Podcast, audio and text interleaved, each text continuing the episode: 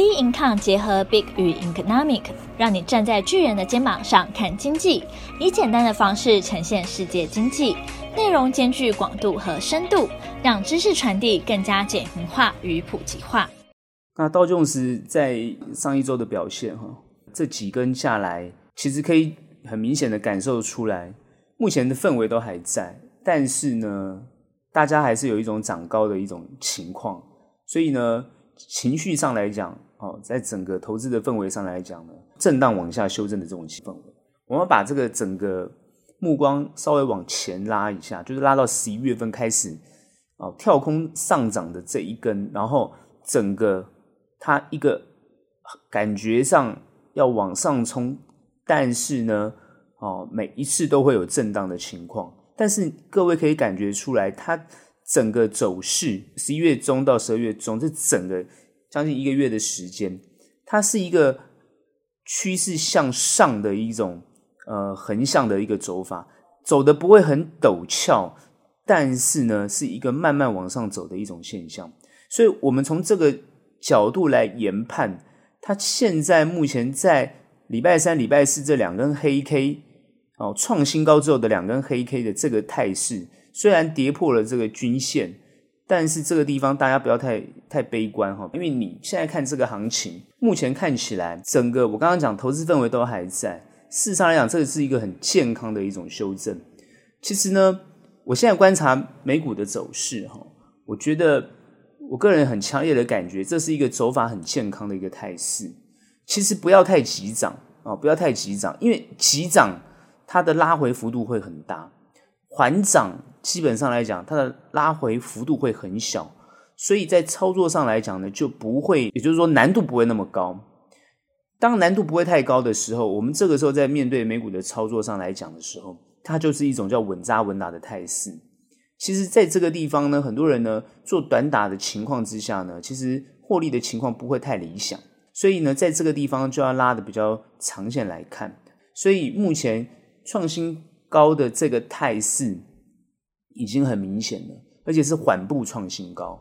如果是一个缓步创新高，当你细细的分析目前所有的美股的这个状况，哦，从它的营收，从它的各方面的状况，哦，包含我们细分各个产业的状况，它就是会有一些有的涨，有的跌。但是呢，我觉得科技股虽然在修正，但是其他就马上补上来，在这个过程当中。它就会让它呈呈现一种缓涨的呃缓涨的一种情况，然后呢，这个时候呢，不用太担心啊，缓涨的情况就不用太担心。目前我们的态度会认为这个地方是一个稳健的一个一个态势。那我们再看其他的一个我们比较想要讨论的状况，就是说，好，那如果十二月份走完到明年一月份，甚至到二月份，那它现在后面会怎么走？这是大家比较关心的。现在目前很多经济学家，包含很多分析。来显示，就是明年度会有一种大家会比较看好，就是美国会有一种强复苏的现象，一个 V 型强复苏的现象，而且这个目前比重会比较高，也就是说，看多的人会比看空的人啊来得多，也就是说，大家会看得比较多。为什么？疫情的状况，目前看起来，大家现在说欧美的比较关切的还是疫情，因为目前他们的疫情还是非常的严重。哦，我们站在台湾的角度来看，目前看不出来有很大的疫情。不过现在大家也都知道，呃，十二月份开始，国内已经做了很多的针对这个口罩做很多的政策。也就是说，大家比较担心冬天会有这个第二波或第三波的疫情扩大这种现象。在美国，尤其是在美国，目前的美国还是全世界得到 COVID-19 的人最多的啊一个国家。那现在他们当然非常担心这个。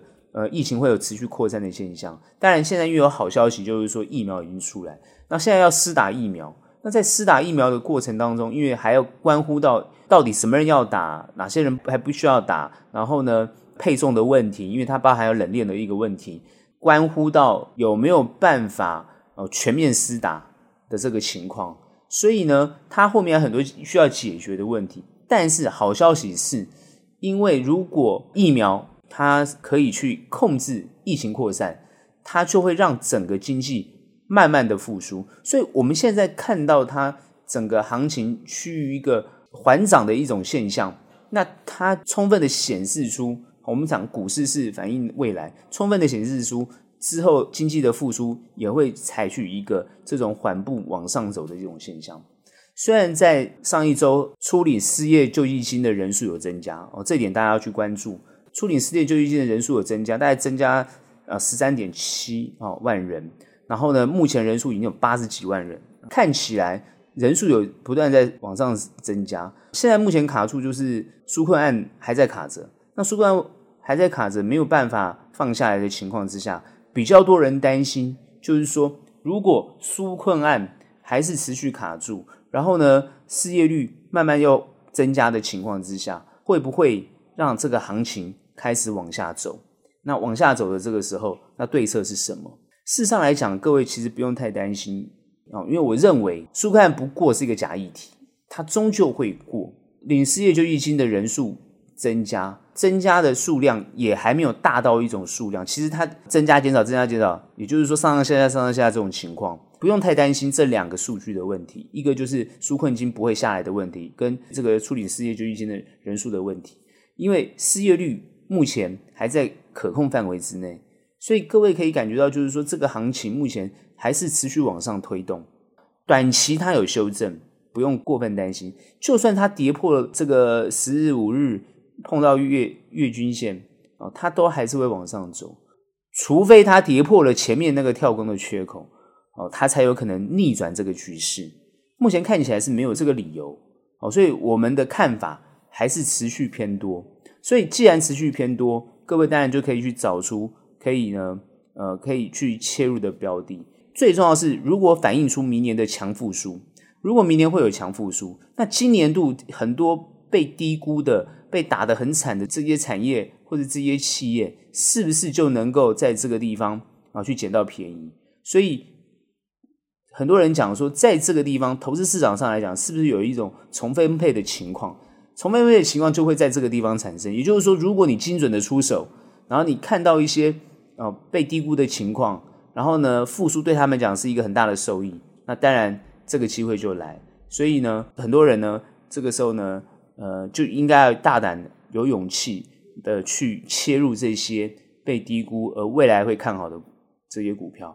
目前我看到很多呃美国的这个法人机构或者这些大型机构的投资家，基本上来讲已经都开始去切入了，好，所以股票的价格会慢慢往上垫高，所以这点呢，各位就要可可以呢。呃，去观察哪些公司呢是可以去切入的。当然，科技股还是领头羊，虽然最近会被压抑，不管是反垄断啊，不管是各方面的状况，都会对它是不利的。但是它基本上来讲，还是一个最有未来性的东西。各位在这个地方可以放宽心，可以呢，不管是科技也好，或是一些被低估的股票也好，都可以去适度的去切入。后面呢，基本上来讲会有不错的获利啊。当然，很多人会说，那我们难道不用？在乎风险吗？都不用担心吗？哈，事实上来讲，它唯一的风险，目前看起来就是印钞过过度。那在印钞过度的情况，我们之前也有分析过，就是说，如果说这个爆发债务违约啊，违约的情况，那当然这就是泡沫化就会破灭。债务违约的这个情况，它的前提是没有流动性。很多人会认为债务会违约，通常就是呃，一定是无以为继。目前在 QE 的情况之下，就没有流动性的问题。也就是说，如果说 Fed 它在这个地方不再持续印钞，也不再持续做这个量化宽松的动作，那当然流动性就会产生问题。哦，所以这一点呢，我们观察的还是要看到源头。所以目前很多专家分析评估，包含我们的看法，也都会认为美国，尤其是呃 FED 在这个地方不会做出任何所谓的减少 QE。或者是对于货币供给来讲，作为紧缩的动作，目前看起来都不会，而且持续到明年。所以我认为明年一整年其实都是处在一个资金丰沛的一种现象。各位可以比较乐观的去看待明年后面的行情，就是包含明年一整年的状况。好，因为呃，经济复苏还是所有国家，尤其是各国政府，是包含美国更在乎的地方。好，大家都是很关切经济能不能够复苏。所以呢，在这个地方不会有人去做对于经济复苏有任何不利的这种动作。各位放宽心去面对，在于这个行情上来讲，它就是一个对于风险性资产比较有利多的情况。另外一个我们看到就是说，比特币最近开始往下修修正，这其这其实很正常，涨多它就会修正，因为它从一万九千多美元哦一比特币跌到现在哦一万七千多美元，那其实这个情况呢也反映现在的一个美国股市的一种情况，也就是说，风险资产在这个地方会有比较担忧的情况，然后做一些出脱的动作。但它不是产生一种急挫的现象，也就是说，风险资产在这个地方，如果是明年是强复苏的一个现象，它就是会持续往上。我感觉到，呃，包含黄金一直停留在啊一万八，所以在这个东西的数字上的一个 range，各位可以感受出来，它其实变化都不会太大。持续乐观的看待这个行情，是我们现在的主基调。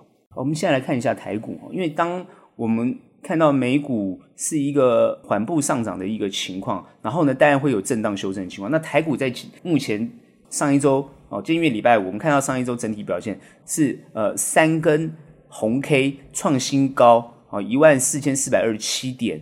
然后呢，在呃礼拜四，包含今天两根黑 K，但是今天这一根呃黑 K 呢，下影线非常的长，因为它是碰到了十日线之后啊，留了一个非常长的下影线。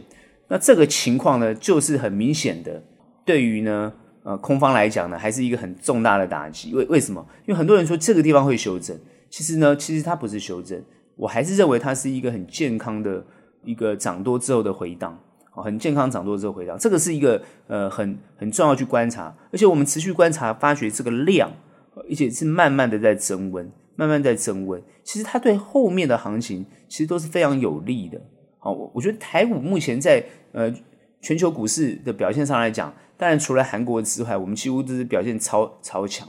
哦，其实我我慢慢发觉哈，韩国跟台湾其实这两个呃，其实呢几乎是美中贸易的这个这个受惠大国哈。韩国跟台湾其实呃都非常的雷同，而且他们都是非常重科技业。好，所以呢非常注重科技业，而且韩国又是大型的这种集团或财团，台湾呢基本上来讲也是重点。放在这个我们的科技哦，这个新竹园区啊，或这些科技重镇、科技科技产业，所以整个这两个哦，这个对于全球的状况来讲的话，其实对于这这个股市是非常正面的。那我们再来细看，就是说，呃，目前台股在这个地方，它后面会怎么走？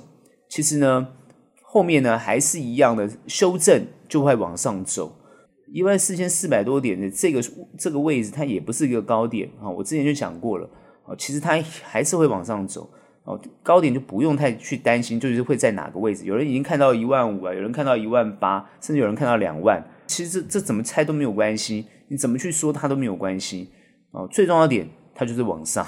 我们要反思，就是说。到底有没有这个条件？台湾有没有这个条件？其实现在我们看到很多的数据来看，事实上台湾是有这个条件的。除了第一个，我们疫情啊影响比较小之外，最重要的是我们的产业啊，其实呢是一个在全球应该说生产链来讲呢，我们是属于一个呃中间代工的这样的一个主要的产业，所以基本上来讲，全球都会需要我们。而且我之前也分析过。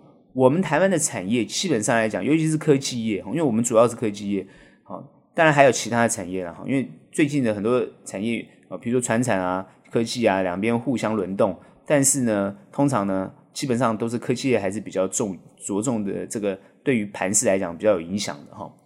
关键是我们科技业的产业链，我之前已经分析过，在各个国家，我们基本上来讲已经把很多的制造的部分。哦，做这个一些布局，尤其布局在生产地哦，也就是说生产地就是说，比如说呃，需要在中国哦做内地中国内地的这个呃市场，它就会在那个地方生产。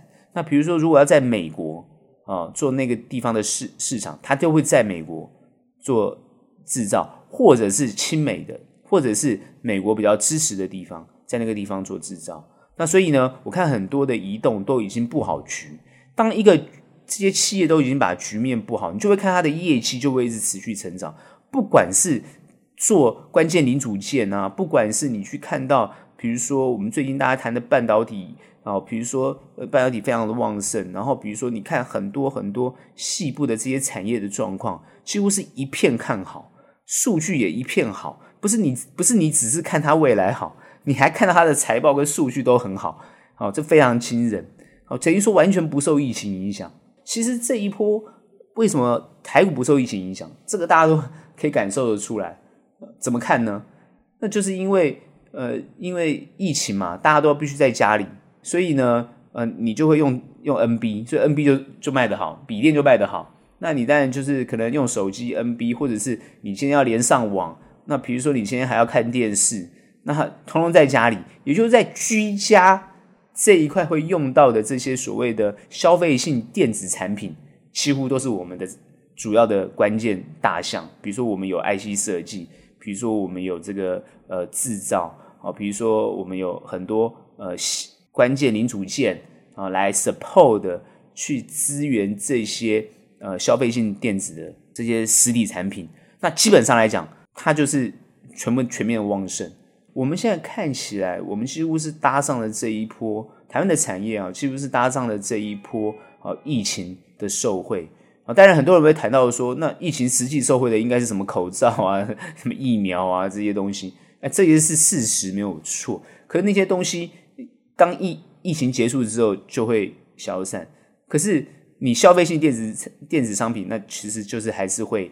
哦，面临到一个关键会去使用的东西，那很多人他还是看到其他的部分，因为比如说，呃，看到那些，哎，比如说有些被低估的啊，其实那目前能不能去切入啊？比如说很多人谈到就是说，那我们的呃银行业啊，好，比如说呃呃塑化纺织，其实最近都也都有涨哈，最近还涨涨到钢铁业哈，整个看起来台湾的状况都非常好。啊，除了当然是金融，但是金融也慢慢，呃，因为你你的这个行情好，我最近看到就是说有些金融金融业哈，比如说最近这个富邦金哦赚了很多钱，好，其实他们是因为可能呃做了重大的金融投资，但是能赚到钱。当然有些金融业最近碰到那个打房的关系，那又被压抑住哦。那像很多人会谈到谈到银建业是不是又被压抑住？其实这些新闻的议题哦，比较包含央行的政策，当然会打击到某些。特定的产业，可是它不影响整个局啊。这个局就是它必须，它会往上走的局，它会打到特定的。比如说，因为原本房地产大家太去炒房，啊，当然必须要有所压抑，这是一个好现象。压抑房市，那当然对股市又有利了。这样大家都可以很很很了解了哈。就是说，房市被打压，那股市又有利。哦，其实央行它不会打打股市，它会打房市。你去看这个这个目前的状况，就是一些移动资金移动的现象，所以反而目前看起来各方面的数据，比如说企业财报，比如说国际整体氛围，比如说呃经济要复苏啊，比如说台湾重点产业的成长，各方面看起来对于我们股市的行情都非常有利，所以短期它拉回都是叫做结构性的调整。这个结构性调整就是技术面的调整，这是这个都是无可厚非，都很正常。但是它往上走，那就是一片看好。所以这个地方的投资策略变得很重要。到底应该是呃要怎么做啊、哦？最近我们法人圈来讲，我们的操作已经都做一些调整。就是说，如果碰到一个比较难以操作的行情，我们当然操作的的动作都会比较偏短的动作。好、但是如果碰到一个整个局面会比较好的格局，基本上来讲，我们都会放得比较长一点。所以很多之前我谈论就是说，操作上必须要有依据啊，有比较短的动作，那是因为行情的关系。那最近这个行情的一种表现上来讲，你就可以慢慢发现，其实呢，它可以走得比较久一点，走得比较久，你就可以态度上来讲就有要有所转变。好，这就是一个投资上来讲要观察这个势。如果你不会看势，你的操作策略你就会进退失据。因为最近我看到有些朋友啊，他们在操作上来讲，一样是冲来冲去，短进短出，其实他们会会反应就是获利都不佳。为什么？很简单，因为你只要去追到比较强的股票，马上就被打压下去，隔天就就是表现不好。好，所以你最近的眼光要看得比较长远一点啊，你不能看比较哦这种这种强的什么要涨停板啊，要强势，当然。台股有没有强涨停板的股票也会有，筹码比较强的股票也会有，比较集中股票也有，它很容很容易拉抬都有。但是呢，慢慢就会发现，就是这些股票其实呢，你用同样的方式去面对行情，那就是会错误。你操作就会进退失据。所以我常常讲，就是说你在操作上来讲，你必须要看势，势看对了，你的操作就要跟着改变跟调整。所以我们目前会看得比较长一点，比较远一点。那选择相对一定是基本面比较好，未来性比较佳。这一点我在上一周已经都开始去提到了。所以各位已经可以开始去调整一下你自己的操作方式。但能不能去去持续做短，当然也是可以。但是呢，你标的的选择上来讲，可能它就要非常的强势。只要他一一改变他的这个势头，你就要有所动作，你动作可能就要更快。所以呢，一样的态度，哦，就是说，呃，你的你的布局，你的操作开始要看得比较远一点。然后呢，搭着这一波，你看的不是只有，呃，因为十二月很快就要就要结束了，马上呃就是一月份，很快就要过年。然后呢，呃，这个很快的呢。那第一季就要到，所以整个企业的发展，包含它的财报的变化，包含它呃后面的这个营收情况的表现，完全都要就去掌握。这样对于你现在做的比较呃摆的比较久、比较长一点的看法，你会比较能够持续去哦去去安稳的去掌握。当然，很多人会反映说，指数涨得这么高，股票股价也涨得这么高啊，比如说台积电这么高。哦，五百块到底能不能现在去买它，去追它？各位，所有追的动作的态度，呃，当然不会那么建议。哦，你可以等它修正，碰到它的五日均、十日均，哦，甚至碰到它的月线再去买，哦，都没有关系。因为这么多的股票，哦，所以你不用，呃，就是只喜欢某一档股票，何必呢？好，对不对？这么多的股票，好，所以你你。涨多的股票，你可以等它回档再进去。可是你会反映，就是说好股票都没有回档，哦，都没有回档怎么办？好股票没有回档，然后就不敢买。好、哦，那好股票它也有其他的产业链，它也有它的供应商啊，所以你要去旁边看一看嘛，一定有其他被它带动上来的公司。各位可以选择一些还没有跟随这一波涨势的，或是已经有修正，它未来还会会表现不错的，有没有？当然有。我们可以找出非常多这些公司都是一个很好的标的。股票不会动，不代表它未来不会动。那股票呢会跌，也不代表它一定会一直往下跌。那你就要看好它有没有未来性。然后呢，它有几个关键的数据你也要掌握好。好，那这些关键数据会影响到它的这个股价的变化。那这些东西呢，都是呢，呃，各位要去观观察的。好，各位可以去掌握的。后面我们怎么看？后面呢，这个行情呢，就是持续会看好它。所有的修正都是最好的切入点位，这就是我们现在对于这个行情的一个结论。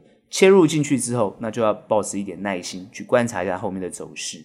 当然，还是要有一点安全机制。如果你的股票跌破了这个月线或季线，当然呢，这个地方你可以停损啊，出去呢啊，再休息一下，看它拉到什么位置，那再去切入。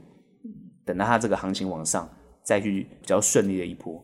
然后现在目目标价位也可以都设的比较高一点，也就是说你不用太快的急着，好，好像要停利啊或这样的动作。当然，有些股票你还是要做会操作，但有些股票呢，其实就会看得比较长一点。我想这个对大家呢，哦，对于后面来讲呢，哦，会有帮助。当然，很多人问我说，那最近怎么不讨论一下，呃，台湾的政治啊或怎么样？我我觉得最近台湾政治其实。跟我们的行情没有太大的关联性 啊，几乎没有什么太大的影响。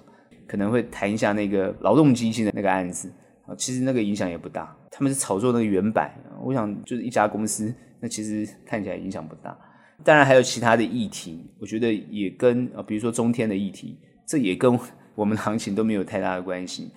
现在的政府是这样子，不管是你莱猪啊、中天，不管你是这些啊什么言论自由这些东西。其实呢，大家还是关心的，比如说民生的议题，或者是股市、房市、失业率或就业率的情况，哦，这些有没有比较好转？国际在关心的也都是哦这些东西。好，那至于跟国际脱离的东西，那大家要去讨论它，那当然可能是政治的一些炒作，那意义并不大。回归到一个核心的想法，就是说，到底这个。呃，如果我们是在做投资的，我们对投资来讲，就是看它有没有前瞻性跟未来性。如果很多议题对于前瞻性、未来性不会有影响的东西，好，各位就是忽略，不用去看它。省得让自己烦恼了哈。也就是说，放宽心啊，乐观的看待后面的行情，不要觉得这个地方涨多了哈，因为这个地方跟过去来比当然是涨是涨很多，但是跟未来来比，它呢还都不是算涨多的位置。乐观的看待这个行情，这就是我们后面对于这个行情的看法。